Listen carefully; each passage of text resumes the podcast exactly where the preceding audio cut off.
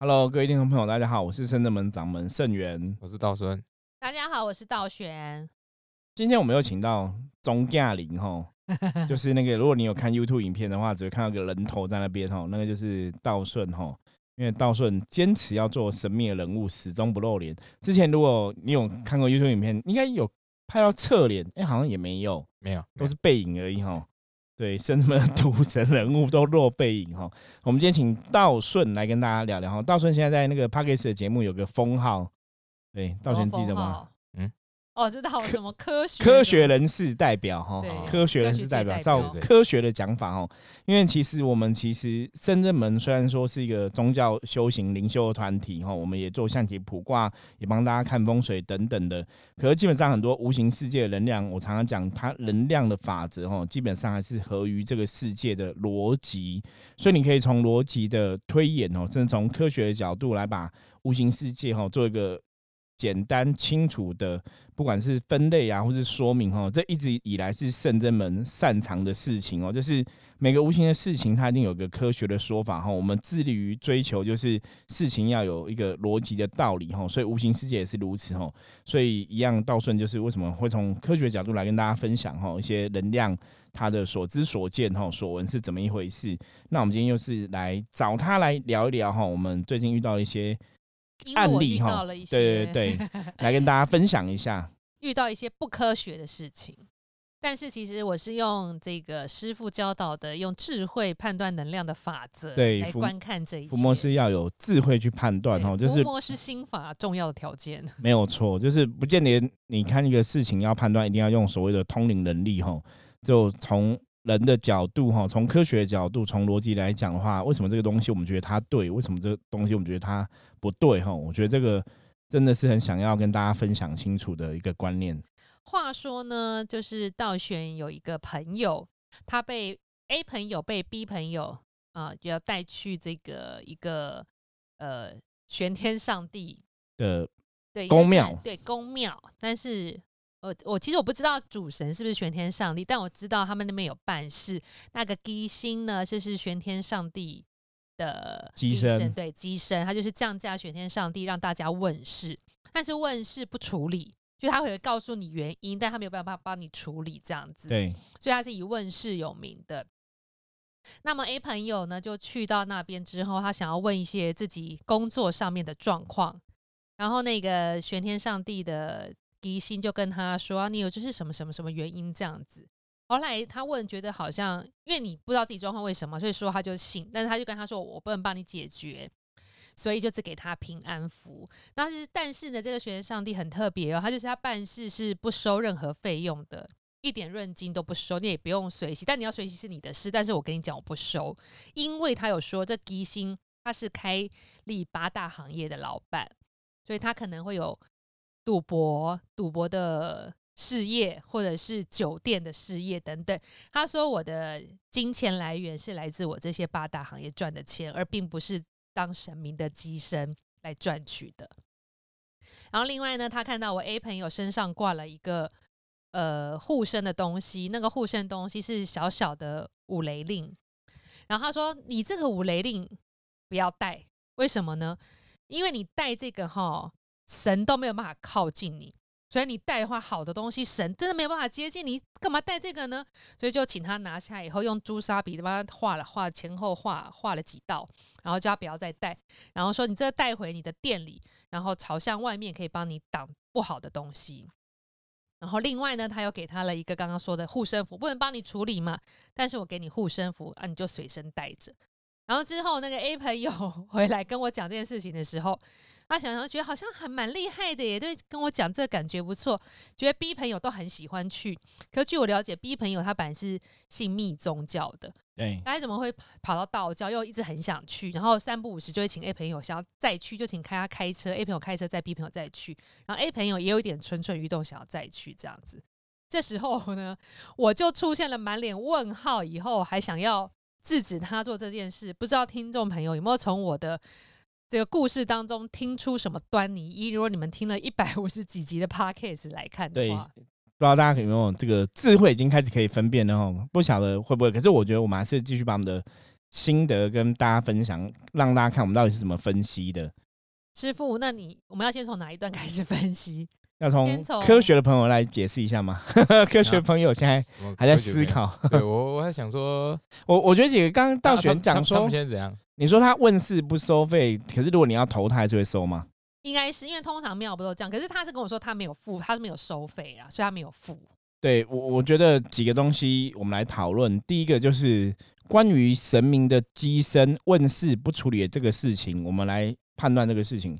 基本上，我觉得问事不处理，好像听起来也没有什么对或不对的问题。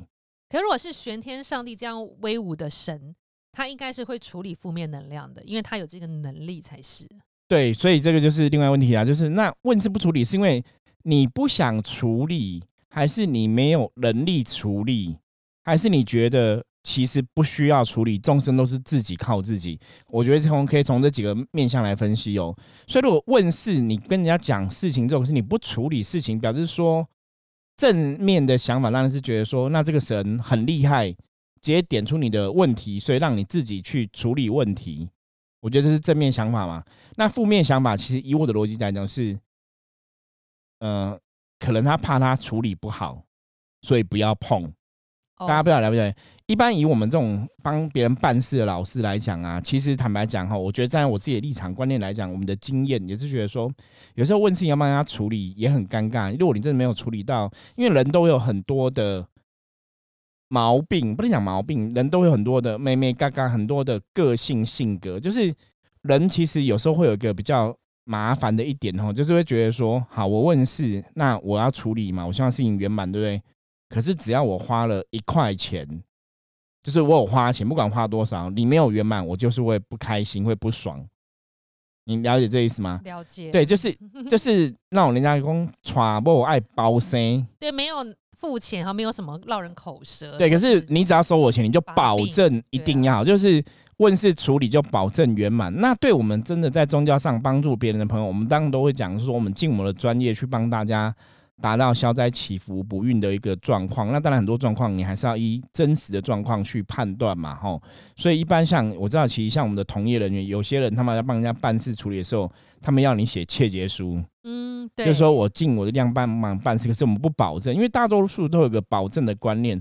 那我觉得也是要跟大家讲吼，其实也有可能这些众生的智慧不够，大家都觉得你神明帮我处理就一定要一百分圆满。比方说，我给你一千块要求财，所以我去买乐透就一定要中一百万以上，这才叫我真的求财有成功嘛？那如果求财没有成功，就表示你骗我一千块，就叫诈欺。嗯你知道吗？有时候我们当然有时候遇到这些比较奇怪，不能讲奇怪，比较特别的客人吼。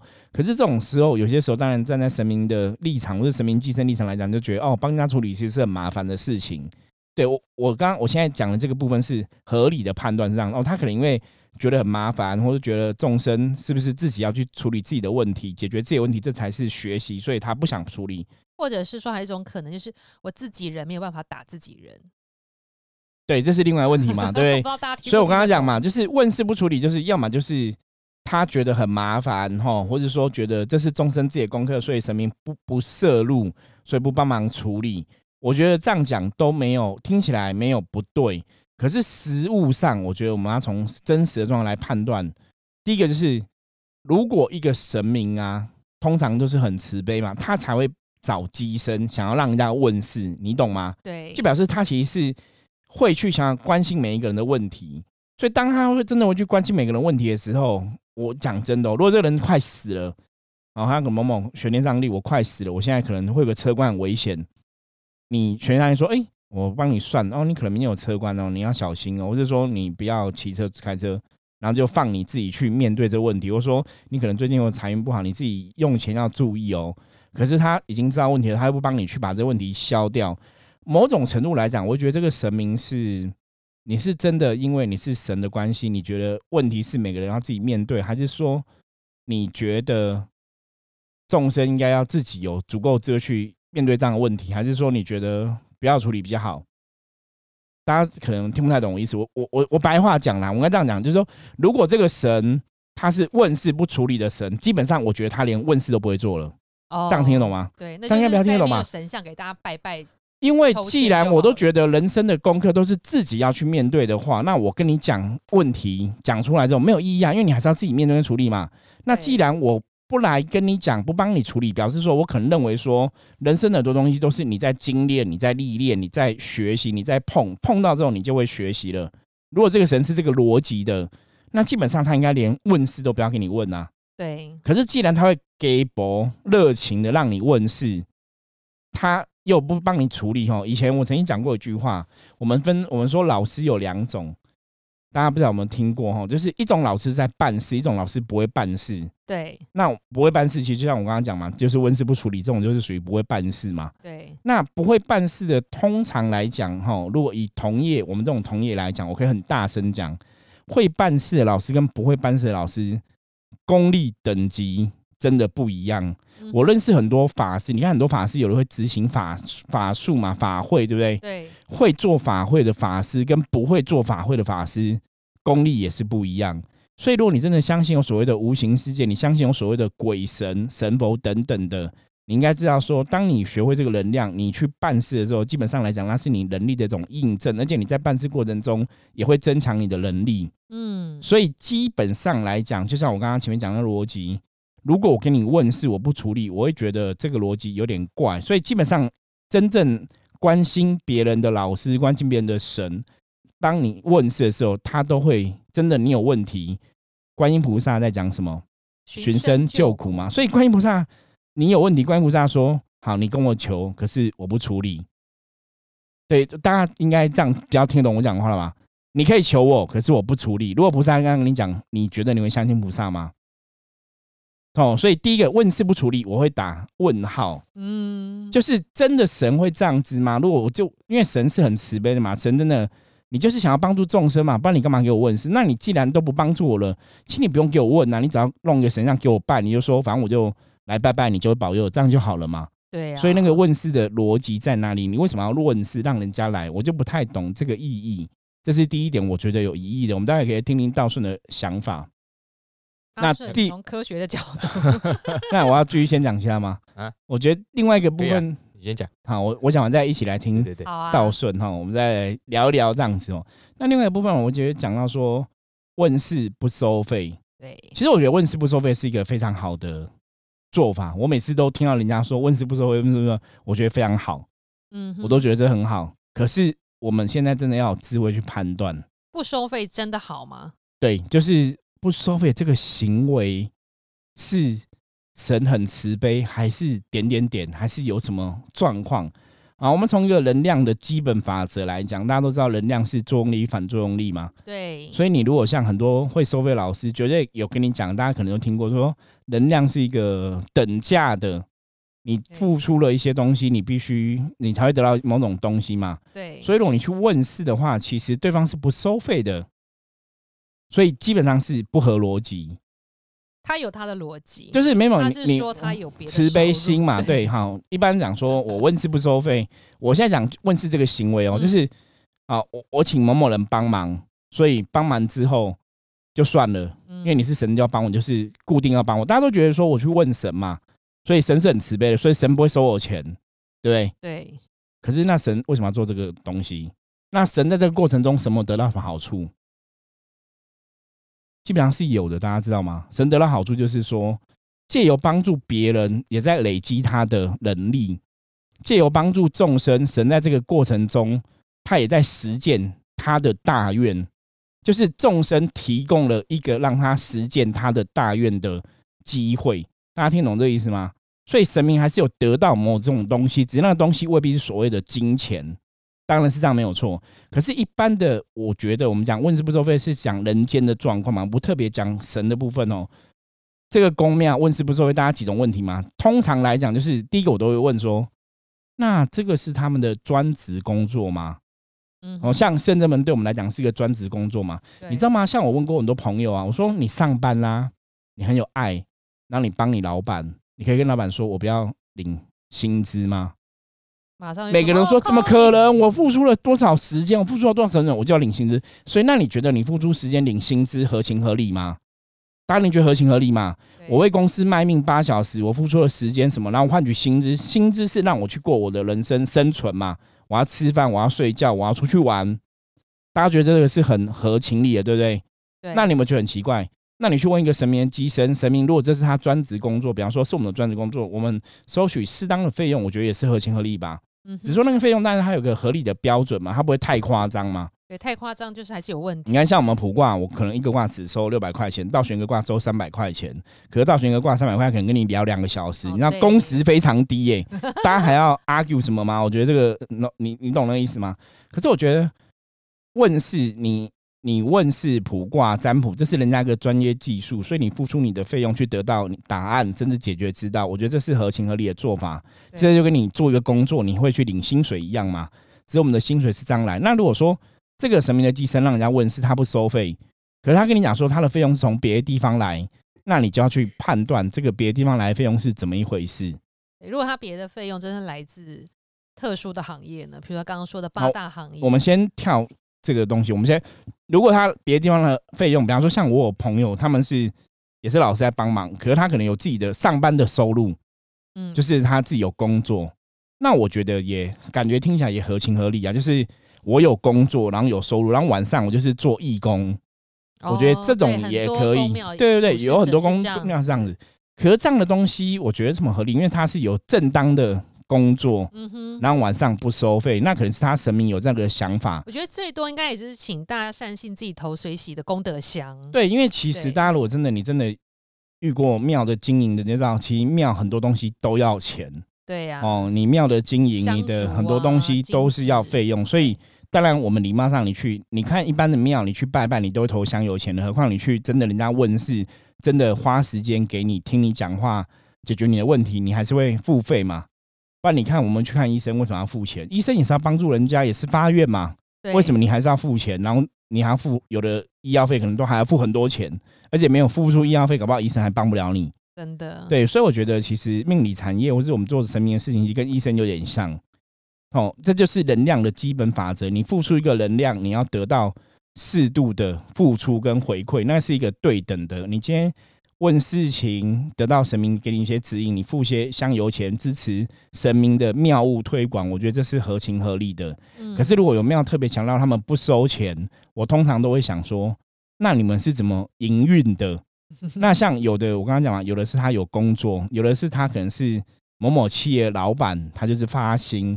我觉得都有这样的状况，可是这样的状况到底合不合我们所谓的修行跟神明信仰这个事情？我觉得我们可以再继续来深入讨论。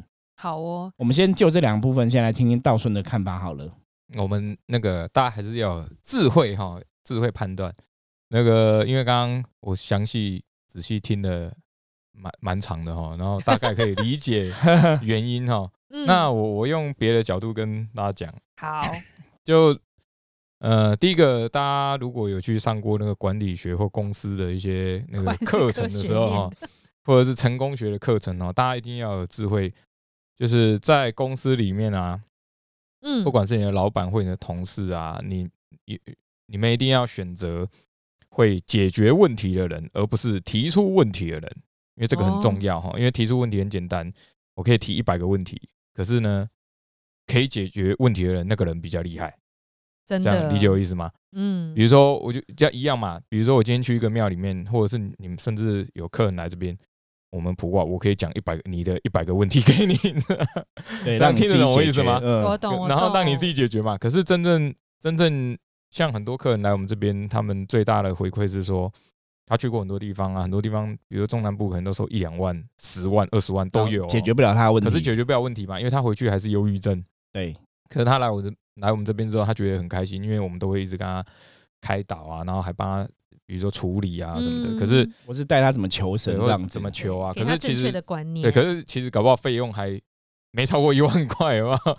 然后他就是说，哎、可是其实我去别的地方已经花了十几二十万了，对对啊。其实我们很常遇到那种客人，都是别地方花很多钱，然后都，都被洗过好对然后洗过好几然后每次来找我们就说，师傅我没什么钱，那我们就说好吧，那你随喜对，。就随可恶，为什么你不花很多钱在我们身上，都要这样子？对，所以我 们就是让人家感觉到还有光明。对，所以真的所以大家还是要，大家有没有听出来？就是你还是要找一个会帮你解决问题的人，而不是去讲出你很多问题，因为其比如说我我刚刚讲嘛，你在公司里面，你做每一件事情，所有人都可以提出一两百个问题，对，可是真正会帮助你的人，就是而且对公司有帮助，甚至是对你的团队有帮助的人，是会解决问题的那个人对啊。所以这个是这个不是我讲的哦，这个是对，那个成功学或者是管理学里面都会提到这件事情，因为他们把公司员工公司员工分成四种人哈，那最强的那个人他们会叫做自走炮，就是 走到哪打到哪，然后就帮你解决问题，嗯帮你解决敌人就对了，就这种是最难得。那这种人在一个公司里面，可能一百个人里面可能只有一个到两个。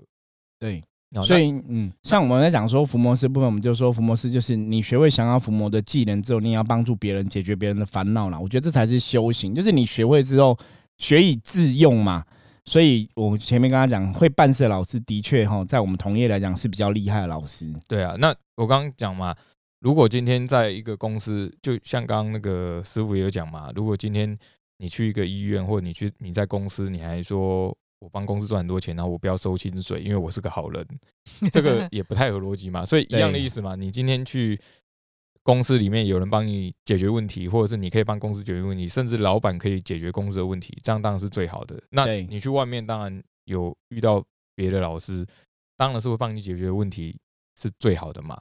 那提出问题，大家我说真的，就大家都可以提出来哦。比如说，不用不用说我们啊，就一些路人都可以提出你一百个命运的问题。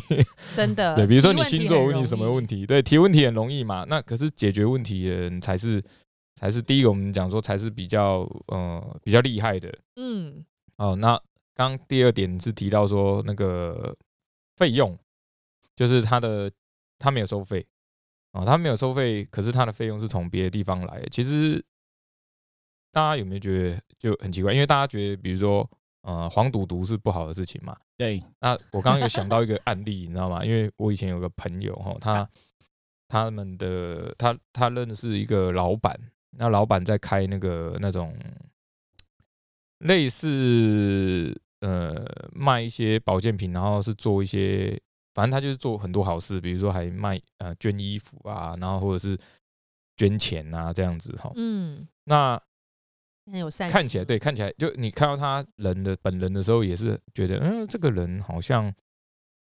呃，面相有点凶恶。可是他都说他做一些就是他的事事情，其实，因为我朋友一直讲说、啊、他做的是什么善事什么的，然后最后我我就问他，我就问他说，哎、那他他是家里很有钱吗？就是不然他怎么可以这样？因为我也不知道他工作是什么嘛。他就说，哦，他开赌场跟开酒店。阿雷，对，然后我其实当下就有点呃，嗯，我就有点点点点的，因为我那时候就想到师傅讲一件事情，就是相由心生。因为虽然他做了，我们不否定他做了好事情，可是他在跟呃，比如说他有员工嘛，员工讲话的时候啊，就都是呃三字经那个不离口这样子，然后。然后这这是我听他们讲的啦，就据说就是他还会打那个那个员工酒店的员工哦。天哪，这也太对，暴所以力倾向。那其实那我就要问大家嘛，那就听起来就好像哪里怪怪的，你知道吗？对，这样做善事的点是内心良心洗可能比较白吧过对，我就就觉得有点怪怪的，你知道吗？那所以其实那时候我就觉得，嗯，其实这个人好像有点问题，因为因为其实我我的朋友一直讲说他做很多很好啊，很好啊什么的，可是后来我就我就有点问疑问，我就觉得说，嗯，可是所以你是在这边做好事，然后在这边做不好的事吗？还是对，怎么样吗？其实我觉得道顺讲这这是最大的重点，我们真的要了解神的德性是怎么一回事啦。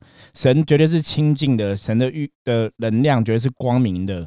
可是如果你现在做的事情是，比方说黄赌毒或是八大这些行业的话，毕竟那个能量真的会是离所谓的清净跟光明比较远欲望。比较多的行业。对，可是你说有些人是因为说，比方说我们也有客人是八大行业的客人嘛，他真的是家境有困难，或是有的女生她真的就是没有谋生技能，只能去酒店陪酒，那神会不爱他吗？爱没有，神还是会爱他哦，造爱，你懂吗？嗯，可是神不会跟你说啊，那你你做这行业，我可以给你很多钱，可以保佑你。神通常会劝你，就是如果真的生活比较好一点之后，就是不要把自己困在这个欲望的场域里面，不要把自己困在这个欲望对你有可怜的日，子里面，神明还是会对对对，助你神明当然就是会给你一个光明的路嘛，帮助你远离远离什么？我们常讲远离苦海，远离烦恼嘛，对远离这些欲望的东西嘛。所以今天如果有个神一直把你往欲望拉，我现在讲重点是，如果神把你往欲望拉，那绝对不是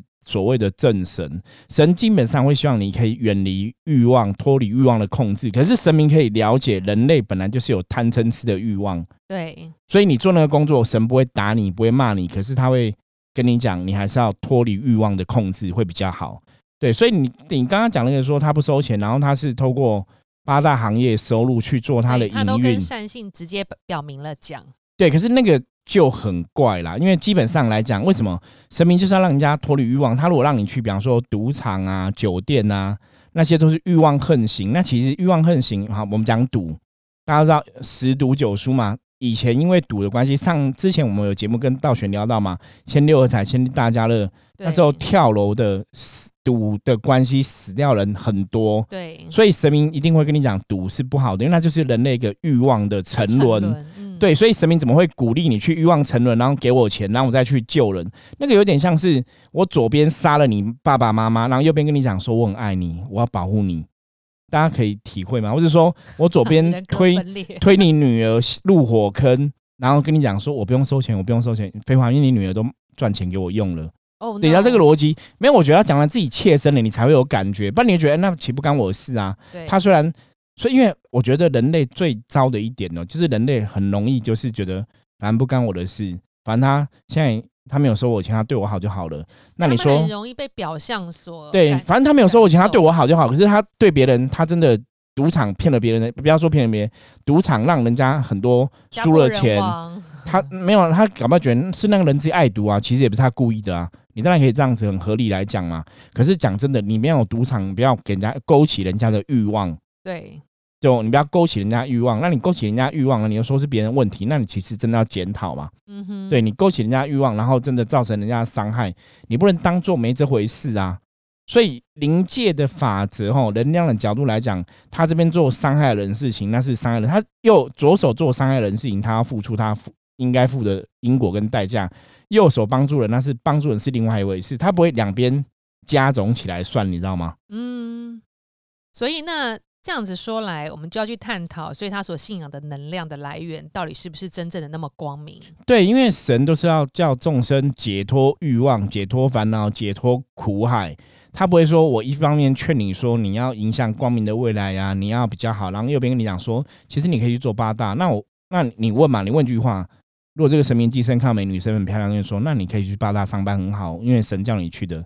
你你应该会觉得神有点怪吧？诶 可会是师傅，师傅，我以前听过这个哎、真的吗？假的啊？真的真的，我以前听过，我有个朋友，他就是因为他有一些姐妹嘛，然后真的他就说那个神跟他讲说，哎、你你做这个不错啊，可以赚很多钱，什么的 对，所以那个就是所以我那个就是那真的就是我觉得很大声讲，那就是妖魔鬼怪，那绝对不是正神的所为啦。那很多人讲说，可是他如果没有做八大，他就没办法生活。我跟大家讲吧，我们工作哈最少三百六十五行，你知道吗？其实真的有很多工作是可以做，除了八大，如果你真的愿意做，你绝对可以找到你可以做的工作哈，不是只有八大人做哈。那我们对八大行业没有什么特别想法，我只想说那个是一个欲望的产业嘛，对，所以当然有些人他苦衷，我们可以理解，可以体会。神爱世人，生也会爱这些朋友哈。可是我们当然希望大家可以怎么样？减低你的欲望哈，然后返璞归真哦，回到最真诚的你，这是一个比较正能量、正向的思维哈。所以我不是说我们对八大行业有什么批评，而是说八大行业基基本上来讲，它真的是欲望比较多的产业，所以神明基本上是清净的，所以神明不应该会跟欲望的东西有挂钩。我觉得我们只是想跟大家讲这个东西哦。对白一点就是神明要找机身，不会找一个这样子状况的人。除非他一心想要从从从找光明，那神明可能会透过他，然后从黑暗的产业转到光明的产业之后，成为一个很好的例子。他会去当成一个修行者、布道者，没有错，没有错。像道玄讲就很正确。你看，像我们以前看过一些新闻就讲过嘛，他可能本来是杀人犯，然后被关出来之后，后来成为牧师，成为神父，帮助了很多人。可是就是小金盆洗手嘛，他不会继续去杀人嘛。对，你懂吗？或者有些人他本来以前可能是做黑道的，做不好的事情，贩毒啊等等之类的，后来离开之后。回到光明的部分，然后成为神明的代言人，帮助人嘛。嗯可是他不会回头再跟你讲，你可以去做黑道的事情，就是他们整个会切断。对，我觉得这才是神明的作为。所以神明会不会去救这些杀人犯？会不会救这些吸毒人？会会，神明会去帮忙他们。可是绝对是让他们脱离苦海跟脱离欲望，对，而不是神明一方面沉沦在欲望，一方面跟他讲你要清净，那个逻辑是不对的吼。对啊。那再来这个故事的中间，那个善信带了一个护身的五雷令，然后他说，你这个五雷令是会挡，如果因为那个善 A 朋友他本来就是灵性比较敏感，对，他平常都会感觉到神佛，比如九天玄女、菩萨等等。他说你带这个，你你不会好哦，所有的想靠近你的神明都不会再靠近你了，赶快拿下来。所以师傅五雷令这个东西很容易卡音吗，基本上来讲，正统的五雷令哈，因为它如果是一个法师使用的东西，因为一般五雷令我们是都是正统法师在执行法事使用的嘛。那现在当然有做很多小的五雷令给大家带在身上随身护身的，是它的确是有它的能量没有错，就是面好像刻很多道对教咒语啊什么的，，它的确有它的能量。所以如果这个五雷令它有经过一个正统的仪式开光的话，理论上来讲，它应该是有神明的能量在上面。所以如果说你说这个开光过的东西，它会挡住什么，让神无法靠近，嗯，基本上神没有那么逊，你知道吗？大家到底是怎么理解神？就觉得神一个五雷令就可以挡住神了吗？那这个神，我觉得神功力有点弱哎、可五雷令不是应该会是神的产物？对对，信它是正能量，所以它理论上是不会挡住神呐、你懂吗？第一个就是五雷令不可能挡住神，嗯，它怎么会挡住？对对，五雷令是用来祈请神的东西，他怎么会去挡住一个神呢？那当然有一些人可能搞不好这五雷令被铁铁过嘛，五雷令可能被赐令过，然后变成负面的东西，神没办法靠近。我跟大家讲最简单的，以前我们用那种带佛牌的，就是嗯养小鬼的佛牌哦嗯，神可不可以靠近？照样靠近，因为我们要处理它嘛。对，所以养小鬼的佛牌，那么不好的牌神都可以靠近的，何况是一个五雷令？就是如果在五雷令在里面住鬼好了，神还是可以靠近啊。所以我不太懂为什么带五雷令不神不能靠近，所以我觉得这个是不正确的观念，是我们要跟大家分享。所以你只能从另外角度来讲，就是哦，这五雷令难道是里面其实是有能量，所以鬼不能靠近，所以他故意讲成这样子吗？我觉得这是有可能的。让他后来就是请他拿下来，我说用朱砂笔在前后画红一撇一撇，对一条一条的。因为后来我们，看过，其实确定是，其实他就是之前我们节目有分享过，有些就是有阴兵阴将，对，所以他那个带五雷令其实是阴兵阴将，鬼不能靠近，其实不是神不能靠近，其实所以画朱砂笔是封其实封印锁这个五雷令的能量。这个大家帮大家科普一下哈。耶，五雷令啊，五雷令就是那个天雷、神雷、龙雷，就总是五雷嘛。对的，那它上面不是有刻符咒吗？有对就以道教的系统古时候传承来讲，五雷令上面刻的那个符咒，就算这个降妖伏魔的令没有，就算它没有开光，它还是有基本的功能。没有错，就是降妖伏魔的咒语因。为它是一个，它上面其实有五种符咒，那它其实是有最基本、最基本的咒语。那以前中国古时候，呃，中华文化里面哈，因为以前最早是中国有道教嘛，嗯，那他们会去捡那个雷劈木哈，然后来刻那个五雷令，好帅哦，因为那个被雷劈过那个木头就会有那个雷的力量，雷的力量，阳气，对，就阳气会很强哦。那这种是最稀有的。那刚刚我仔细听他有说用那个朱砂嘛对画它嘛，那朱砂要画它其实就是把那个咒给画掉，对，就让它咒不成咒了，你你就会不成咒，所以那个令就会失去呃效用失去它的效果。所以他做的这个方式还是有它的逻辑，就是把那个符咒给化掉。而且为什么要用朱砂？因为朱砂本身就是那个波斯语嘛，它其实是龙之类，那它我们都会拿来做法嘛。那它其实朱砂也是一种矿物质，它其实可以去把那个上面的符咒能量阻，断掉把它阻断掉。所以你看，大家我还是用比较科学的方式来跟大家讲解。对，所以其实你说这个道玄道的这个朋友分享的这个事情，其实听听起来就怪怪的。会觉得有点怪。然后当然我们没有真实去遇到，只是说从我们圣正门的伏魔师的了解，我们的逻辑来看的话，很多东西不太合乎逻辑，而且很多东西跟我们认知的所谓的神的行为有点不太一样，所以我们基本上会打问号哈，或者打个三角形。就是如果大家去这样的地方的时候，你真的要有智慧去判断。不要觉得就是你问事不收钱就一定是好的老师啊，因为我跟你讲，很多骗子骗你都是这样，我们不收钱，我们不收钱，最后你发现他可能骗了你的命，免费的最贵，把你卖掉。对对对，免费最贵，大家真的要注意哦。情愿说他有收钱，对我们银货两期讲清楚嘛。师傅，那比如说，呃，后来这个 A 朋友就拿了那边的护身符之后，就常常想要回去。然后甚至虽然他也不处理，还不收钱，就会有一个 力道想要把你拉回去。那如果他这边说是真的不是光明的神，那他这样一直回去又不给他钱，对他来说到底有什么好处呢？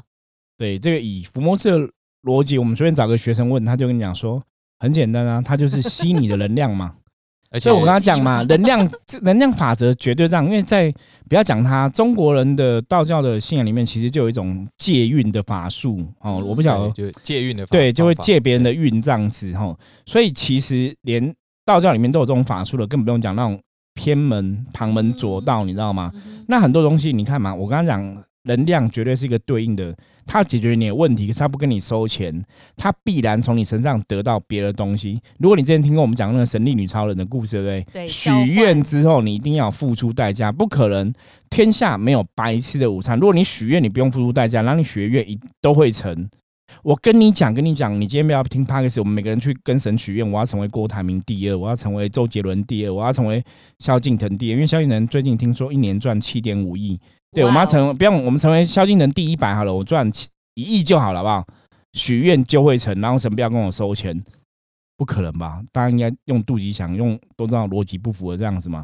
所以我觉得我对问世不收钱没有疑义，我觉得这是很好，人家慈悲愿意去付出，可是付出他必然还是有些回馈。嗯，所以你像他讲，如果说他是有正当职业的神明代言，他白天在上班有正当职业，他发薪，我觉得这很棒，我会给他。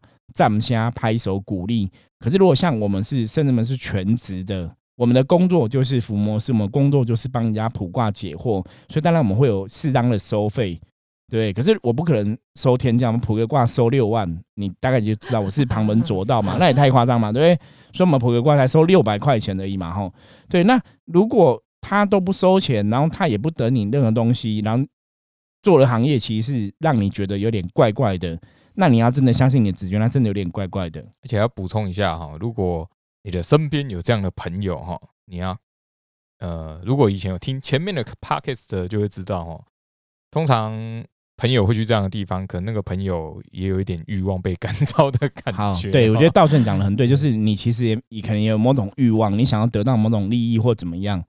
对，因为真的有很多。令人会觉得奇怪的地方，所以大家还是要有智慧去判断。而且而且，通常我因为我自己也有这样的朋友，就是你很难去说服他哈。就是比如说你不要去还是什么的。那像我有几个朋友，呃，现在没有联络啦，就是喜欢赌博，然后他就喜欢去某某一些庙求，然后让他赌运好一点这样子。那你怎么讲，他都没办法改哈。那就表示说，其实这个朋友也有点欲望沉沦嘛，因为他就想要赌，就想要赢嘛。因为我后来我一直问他说，为什么？因为那是一个，嗯，反正就台北某几个知名的，大家可能 Google 一下都会知道哈。就是你迁赌啊，或者是去赌博啊，就有一些庙，他们都会去。那财神庙之类的之类的，对，我知道。那其实你们要看清楚，其实这样的朋友就有点问题哈。因为因为通常这样的朋友会在牵别的朋友一起去。对，那他牵的那个朋友可能也有。欲望也对，他也他其实也有小赌之类的，然后就是说啊，那个地方很很灵啊，你去了就会赌，让你赌赢啊，这样。对，所以修行绝对最终是会让大家去解脱烦恼、解脱苦海，然后远离欲望吼。所以修行不可能在维持你的欲望，或是一直在跟你欲望沉沦。所以大家可以看，为什么很多出家师傅为什么要出家众？为什么出家？出家就是我无牵无挂，然后就是去托钵啊、化石什么的。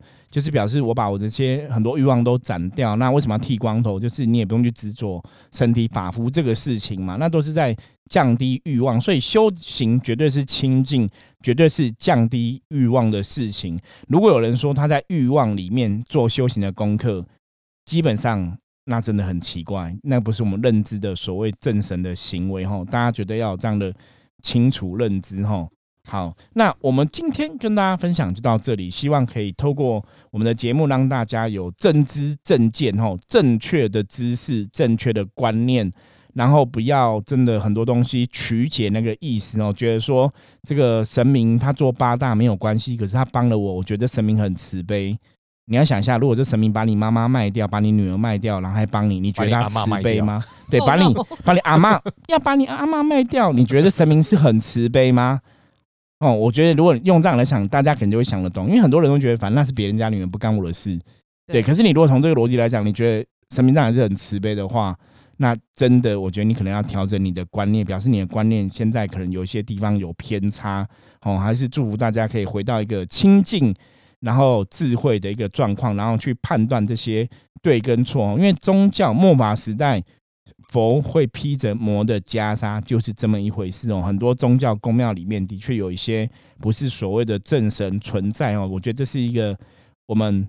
必须去面对的现实，必须面对的事实，所以大家怎么去判断正确的信仰？哈，这是希希望通过这个节目，可以给大家一些判断的、分辨的是非跟智慧。哈，如果有任何问题的话，也欢迎大家通过来跟我们取得联系。我是圣子门掌门圣元，我是道顺，我是道玄，我们下次见，拜拜，拜拜。拜。